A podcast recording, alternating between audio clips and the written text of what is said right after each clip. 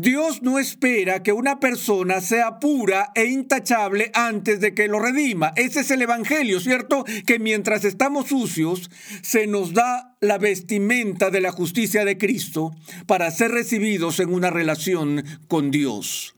Hoy, en Renovando tu mente, la culpa y el perdón. La culpa requiere perdón y el perdón verdadero solo puede venir de Dios. Este es el sexto y último episodio en la edificante serie Cómo agradar a Dios. En esta serie el doctor R.C. Sproul nos ha mostrado cómo ser diligentes para vencer a nuestros enemigos, el mundo, la carne y el diablo. La Biblia enseña que los que confían en Cristo para la salvación tienen la seguridad real de que la culpa de su pecado ya no existe y que el perdón de Dios les ha sido concedido gratuitamente. Pasemos una vez más al salón de clases a escuchar al doctor R.C. Sproul mientras considera por qué algunos cristianos aún no sienten que Jesús los ha liberado. En nuestra última sesión vimos la enseñanza del Nuevo Testamento sobre el papel de Satanás en la vida del cristiano y vimos a Satanás como el tercero de los eh, tres obstáculos para el crecimiento cristiano. Aprendimos que hay muchas personas que no toman a Satanás muy en serio en estos tiempos.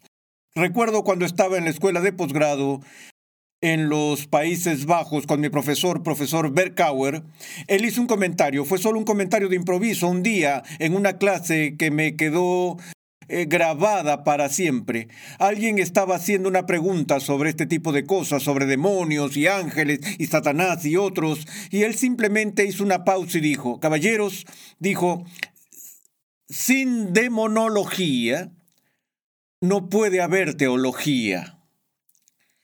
Lo que él quiso decir con eso simplemente fue que la misma fuente que usamos, de la cual sacamos nuestra comprensión de Cristo, de Dios Padre, del Espíritu Santo, es la misma fuente que nos habla de la realidad de Satanás. Ahora, Mencioné en nuestra última sesión que, a mi juicio, uno de los papeles más tremendos de Satanás en la vida del cristiano está en el trabajo de acusación. Hice una distinción de eso con la tentación. La tentación es a dónde vas. No te gustaría involucrarte en esto. Esto es lo que realmente te haría feliz y tan solo comprometes tu ética en este momento y así por el estilo. Así es la tentación. La acusación es esa situación por la cual Satanás atormenta la conciencia del creyente.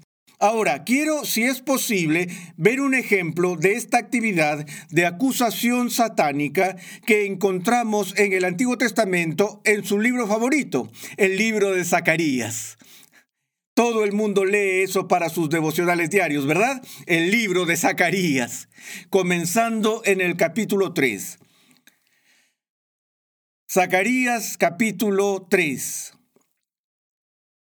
Entonces me mostró al sumo sacerdote Josué, que estaba delante del ángel del Señor, y Satanás estaba a su derecha para acusarlo. El escenario es este. Aquí está el que ha sido elegido y llamado por Dios para el ministerio. Es un ministro. Y este ministro está de pie en presencia de un ángel.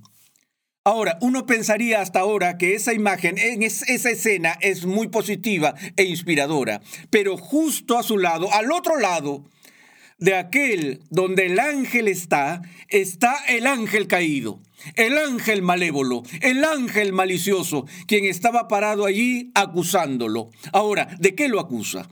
Y el ángel del Señor dijo a Satanás, el Señor te reprenda, Satanás. Repréndate el Señor que ha escogido a Jerusalén. ¿No es este un tizón arrebatado del fuego? Y Josué estaba vestido de ropas sucias en pie delante del ángel. ¿Ves lo que está pasando aquí?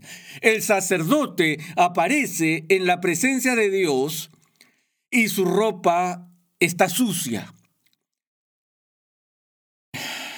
La gente me pregunta, ya saben, si me pongo nervioso antes de hablar frente a un grupo. y digo, ya saben, por, por cortesía se dice que debemos decir que no hay tal cosa como una pregunta tonta, pero esa pregunta es tonta. eso es como eh, Claude Harmon en el evento previo al torneo máster hace varios años. Él tenía varios hoyos en uno consecutivos en el campo de golf. Dije que dejaría de contar historias de golf, pero tenía que guardar una. Hoyos en uno consecutivos. Y después, en la conferencia de prensa, un reportero de un periódico levantó la mano y le dijo, señor Harmon, es la primera vez en su carrera que ha tenido un hoyo en uno consecutivo? Esa es una pregunta tonta, pero eh, eh, eh, vemos a, a Josué y su ropa está sucia. Eso indica que hay una mancha o algo que está quitándole la pureza de su cargo y de su misión. Es eso lo que Satanás ve y en lo que se enfoca. ¿Y qué es básicamente lo que está haciendo? Le está diciendo al ángel, le está diciendo a Dios, mira este hombre, él no está en condiciones de ser un ministro en tu presencia. Su ropa está sucia.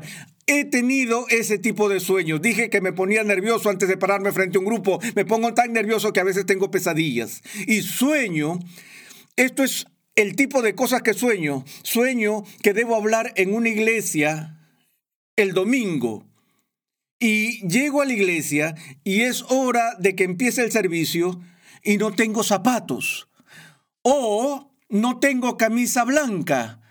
O no tengo corbata. En otras palabras, no estoy vestido adecuadamente. Ahora, me imagino que un psiquiatra podría tener un día de trabajo con eso. Estoy seguro. No es que nunca sueño que olvido lo que iba a decir y eso es lo que me preocupa antes de ir. Me refiero a lo que realmente me preocupa eso. Voy a tener algo que decir, me voy a olvidar de una parte. ¿Qué le voy a decir a esta gente? Así que nunca me preocupo conscientemente. Voy a aparecer allí sin un par de zapatos o sin corbata o sin camisa blanca, pero cuando duermo, esas son las cosas con las que sueño. Que sería tan vergonzoso pararme frente a dos mil personas y no tener la ropa adecuada puesta. Somos muy conscientes de ese tipo de cosas, ¿no? Pero imagina a un sacerdote siendo conducido a la presencia de Dios. Y recuerden que las ropas sacerdotales en el Antiguo Testamento fueron ordenadas y decretadas por prescripción detallada de Dios mismo. Dios dijo, esto es lo que quiero que los sacerdotes usen. Y se nos dice en el Antiguo Testamento que las ropas del sacerdote fueron diseñadas con belleza y gloria para que Dios fuera honrado por la magnificencia de las ropas del sacerdote. Y he aquí que el sumo sacerdote viene a la presencia de Dios con suciedad en todas sus ropas. Y Satanás y Satanás reacciona a eso. ¿Qué estás haciendo aquí? No perteneces aquí. Este no es un lugar para gente sucia. Esta es la presencia de Dios. Y en medio de la acusación, Dios abre su santa boca y habla y dice, Satanás, cierra ahora la boca. ¿No es este un tizón arrebatado del fuego. ¿Cómo amo ese pasaje? Me fascina esa declaración de Dios. ¿A ustedes no? Es decir, piénsenlo. ¿Alguna vez han estado acampando en el bosque y han calentado malvaviscos? Consigues un palo y lo pones en el fuego haces una pequeña fogata en base a ramas y al final te aseguras de apagarla muy bien de tal manera que no des inicio a un incendio forestal y luego tengas que lidiar con el guardabosques del oso yogi y te dé un gran discurso y pases un mal rato y te ganes una multa. Cuando sacas el palo con malvaviscos después de comerlos quieres limpiarlo. ¿Alguna vez has tratado de mover algunos de esos palos que han sido carbonizados por el fuego? Prácticamente esos eh, palos, si sacas un palo del fuego antes de que sea consumido por el fuego, si quieres salvar ese palo y evitar que se destruya, lo sacas y lo más probable es que te manches con el carbón y te quedes con toda la mano sucia. Si no usas guantes, si te vas con la mano desnuda para sacar un palo o un tizón y tratas de mantenerlo fuera del fuego, tus manos se van a ensuciar. Así es como Dios describe no solo a Josué, damas y caballeros, sino que los está describiendo ustedes, me está describiendo a mí. Un tizón que ha sido arrebatado del fuego. Entonces, cuando Dios te redime, cuando Dios te rescata y te saca de las llamas, Él ensucia sus manos. Cuando Él te rescata, eres un tizón arrebatado del fuego. Eso significa que estás cubierto de creosota, estás cubierto de carbón, eres un desastre sucio. Dios no espera que una persona sea pura e intachable antes de que lo redima. Ese es el Evangelio, ¿cierto? Que mientras estamos sucios, se nos da la vestimenta de la justicia de Cristo para ser recibidos en una relación con Dios. Así que todo cristiano es un tizón arrebatado del fuego. Lo que eso significa, damas y caballeros, es que cada uno de nosotros tiene ropas sucias. Hay suciedad en tu vida, hay suciedad en mi vida. No queremos estar dando vueltas y desfilar toda esta basura frente a todos los demás en el mundo. De hecho, hacemos todo lo que está en nuestras manos para ocultarlo. Pero hay dos personas que conocen todos los trapos sucios en nuestros armarios. Por un lado está Dios y por el otro está Satanás. Satanás es un hurgador de roperos. Le encanta abrir el armario y remover todo. Y luego viene delante de Dios y le dice, mira, esa ropa sucia. El Señor te reprenda, Satanás. ¿No es este un tizón arrebatado del fuego? Ahora Josué estaba vestido con ropas sucias y se paró ante el ángel y éste respondió y dijo a los que estaban delante de él diciendo, quitadle las ropas sucias. Y él le dijo, mira, he quitado de ti tu iniquidad y te vestiré de ropas de gala. Después dijo que le pongan un turbante limpio en la cabeza y le pusieron un turbante limpio en la cabeza y le vistieron con ropas de gala y el ángel del Señor estaba allí. ¿Ves lo que está pasando aquí? Es que cuando Dios redime a este hombre del fuego, la persona todavía tiene ropas sucias. Pero Dios no se detiene. Dios pasa por el proceso de reemplazar esas ropas sucias por prendas limpias. Y Él promete hacer lo mismo por cada uno de ustedes. Él pone un nuevo turbante en tu cabeza, una nueva vestimenta en tu cuerpo, que está libre de todas esas imperfecciones. Pero mientras tanto, mientras vivimos nuestra vida en presencia de Dios, tenemos que escuchar a ese enemigo que constantemente nos recuerda nuestros pecados para acusarnos. Quitarnos la paz y nuestra comunión. Ahora, sé que los cristianos debaten para conocer si es posible o no saber con certeza que son redimidos. Hay algunas personas que tienen la posición de decir que nunca podemos estar realmente seguros si tenemos la redención. De hecho, recuerdo que cuando estaba en el seminario hicimos una encuesta y el 50% de los estudiantes del último año del seminario no solo dijeron que no pensaban que alguien pudiera saber si una persona había sido redimida, sino que asumir que había sido redimido era un acto de arrogancia indescriptible. Ahora, mi posición es que no solo puedes saber si tienes la redención, sino que es tu deber saberlo, porque Dios nos manda a asegurarnos de cuál es nuestra condición ante Él. Y personalmente creo, damas y caballeros, que una de las doctrinas más importantes que un cristiano puede aprender y aprenderla temprano en su caminar es la doctrina de la seguridad de la salvación. Necesitas saber si estás en un estado de gracia o no estás en un estado de gracia, porque si no lo sabes, eres totalmente vulnerable a la parálisis producto de la acusación del enemigo. Recuerda que Josué estaba escuchando esta conversación. Josué estaba allí con sus ropas sucias y él oye la acusación de Satanás. Satanás dice, él está sucio. ¿Qué crees que le habría pasado si esa hubiera sido la única voz que escuchara? Pero gracias a Dios, Dios habló y dijo, cierra ahora la boca, Satanás, este es un tizón arrebatado del fuego. Vemos que los primeros frutos de la justificación, según Pablo, es esto, que siendo justificados nosotros tenemos paz con Dios, acceso a su presencia la persona con una conciencia tribulada, la persona que está bajo el peso de esta acusación, no tiene paz. Las personas que están en paz con Dios, que saben dónde están, que saben que son redimidas, tienen una libertad que les permite vivir su vida cristiana de tal manera que los convierte en personas de poder en el mundo.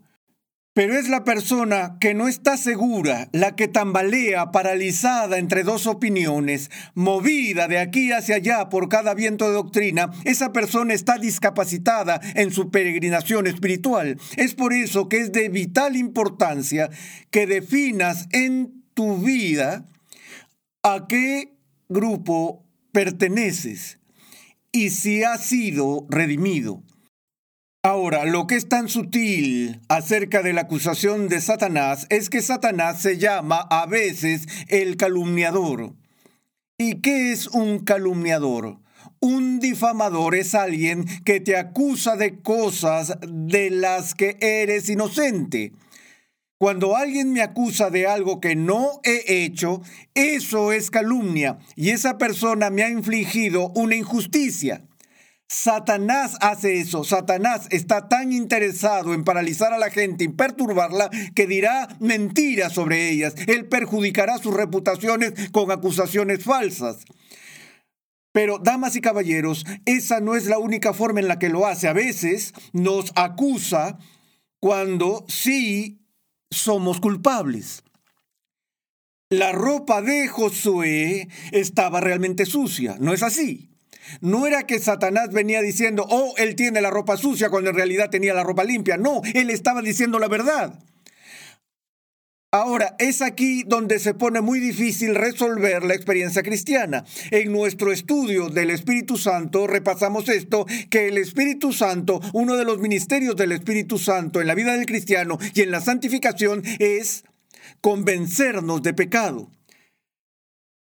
Si pecamos y no nos sentimos culpables al respecto, no debe alegrarnos, porque eso es como tener una enfermedad y no sentir ningún dolor. Podemos pensar que es un beneficio, pero a la larga es muy, muy destructivo.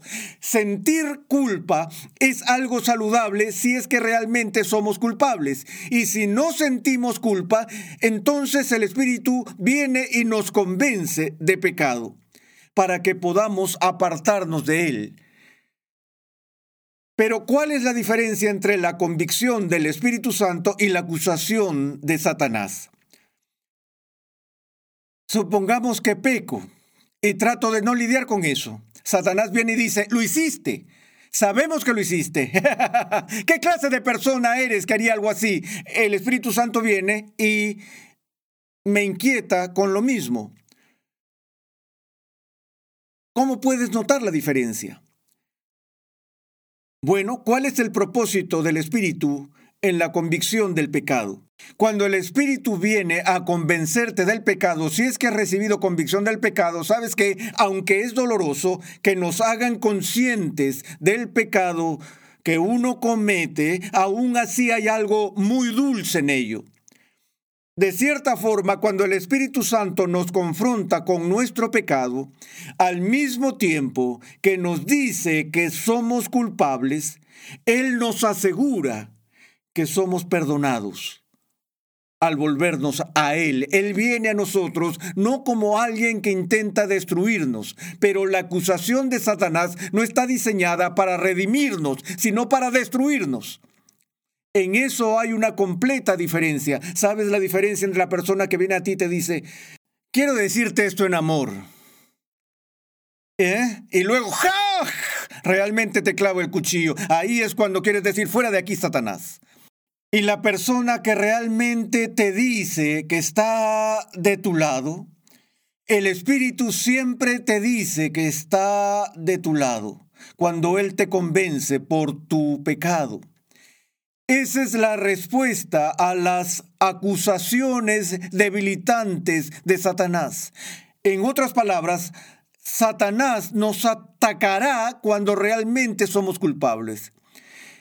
Y tenemos que saber que existe tal cosa como la culpa verdadera y el único remedio que conozco para la culpa verdadera es el verdadero perdón. Yo tengo una ilustración favorita sobre este tema. Tenía un estudiante en la universidad que en una ocasión se me acercó y estaba muy inquieta. Ella era cristiana y me dijo, tengo que hablar con usted. Le dije, ¿qué pasa? Ella me dijo, bueno, estoy comprometida para casarme y mi prometido y yo hemos estado involucrados sexualmente y me he sentido terriblemente culpable. Así que fui a ver al eh, capellán de la universidad y le hablé de mi problema y el capellán me dijo, el problema contigo es que tienes una conciencia muy sensible y te has convertido en víctima de un tabú victoriano de una ética puritana de tu sociedad. Solo tienes que entender que las cosas han cambiado. No estás llevando una vida promiscua. Estás involucrada sexualmente con alguien con quien estás comprometida y te vas a casar. Y este es el siglo XX. Esta es la ética sexual de nuestros tiempos. Y tienes que entender que para ser libre de esta culpa que te paraliza, tienes que entender que no eres culpable de nada. La chica me miró, ya saben, ella dijo, pero doctor Sproul, todavía me siento culpable. De inmediato estábamos en medio del gran misterio de la culpa. Aquí está la diferencia entre lo que yo llamo objetivo y subjetivo. Era la diferencia entre la culpa y los sentimientos de culpa. La culpa se define legal y teológicamente como una transgresión de la ley de Dios. Si una persona cruza esa línea y viola la ley de Dios, es culpable a la vista de la justicia de Dios. Ahora, esa persona cuando viola la ley de Dios puede sentirse terrible al respecto o puede no sentir nada. Como se siente no tiene nada que ver con la realidad o la no realidad de la culpa verdadera. ¿Te das cuenta de eso? Pero el perdón, una vez más, es algo que Dios hace y cuando lo hace es una realidad objetiva, no depende de mis sentimientos. Eso es lo que Satanás hace, se concentra en tus sentimientos. Él trata de hacerte un cristiano sensible, de modo que solo estés tan seguro de su perdón dependiendo de cómo te sientes en un determinado momento. Por eso la fe, damas y caballeros, viene de escuchar y oír la palabra de Dios. Es por leer las promesas de Dios y abrazarlas en nuestra vida que llegamos a ser libres. Y podemos leer con el apóstol Pablo, ¿quién acusará a los escogidos de Dios? Entendemos que Cristo es nuestra justicia y la única manera en la que lo vamos a agradar es viviendo diariamente en dependencia de su gracia, sin temas pendientes, confesando nuestros pecados a medida que vivimos, pero no estando paralizados por la culpa en que incurrimos en el camino, sino confesándola, siendo limpios de ella y avanzando en el alto llamamiento que es nuestro en Cristo.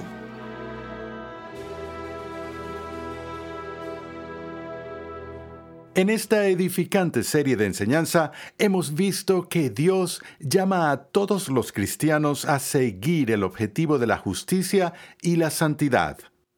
Agradar a Dios es nuestro noble llamado, tanto en esta vida como en la siguiente.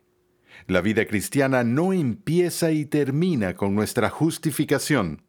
Debemos seguir progresando en la santificación, anhelando todo el tiempo la glorificación final, cuando los remanentes de la carne pecaminosa serán mortificados completa y definitivamente. Como dice el credo apostólico, anhelamos y creemos en la resurrección del cuerpo y en la vida eterna. Como cristianos estamos llamados a llevar los unos las cargas de los otros. Quiera el Señor que esta serie te anime y te ayude con las cargas que llevas y las batallas que enfrentas en tu caminar con Cristo. Renovando tu mente es una producción de los ministerios Ligonier, la confraternidad de enseñanza del Dr. R.C. Sproul. Nuestra misión, pasión y propósito es ayudar a las personas a crecer en su conocimiento de Dios y su santidad. Nuestra programación es posible gracias al generoso apoyo en oración y financiero de cristianos alrededor del mundo. Para hacer tu donación, por favor visita nuestra página web renovandotumente.org.